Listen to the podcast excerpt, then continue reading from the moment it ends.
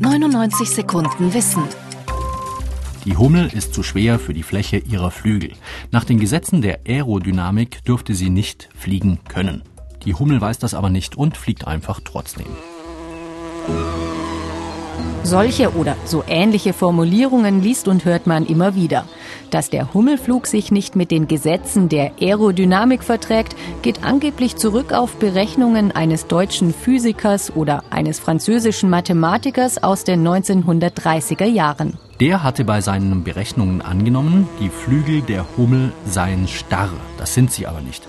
Die Hummelflügel und ihre Bewegungen sind so beschaffen, dass sie spezielle Wirbel erzeugen, die für zusätzlichen Auftrieb sorgen. Hummeln folgen also sehr wohl den Gesetzen der Aerodynamik. Eine Hummel fliegt mit einer Durchschnittsgeschwindigkeit von drei Metern pro Sekunde. Die Flügel schlagen dabei weit über 100 Mal. Sie kann aber auch eine Art Zeitlupentempo fliegen, um Blüten besser zu orten. Zum Glück können Hummeln fliegen, denn sie sind wichtig für die Bestäubung vor allem von Pflanzen, die besonders früh oder besonders spät im Jahr blühen, wenn es kühl ist. Denn Hummeln können auch bei niedrigeren Temperaturen fliegen als Bienen.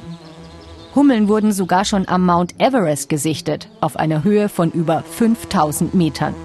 Sie könnten sogar zum Gipfel fliegen. In speziellen Testkammern im Labor flogen Hummeln unbeirrt durch Luftdruckverhältnisse, wie sie in 9000 Metern Höhe herrschen. Auch die Kälte dort würde ihnen keine Probleme bereiten. Hummeln heizen sich nämlich mit schnellen Muskelbewegungen auf über 30 Grad Körpertemperatur auf. Diese Muskelbewegungen sorgen auch für das Brummgeräusch.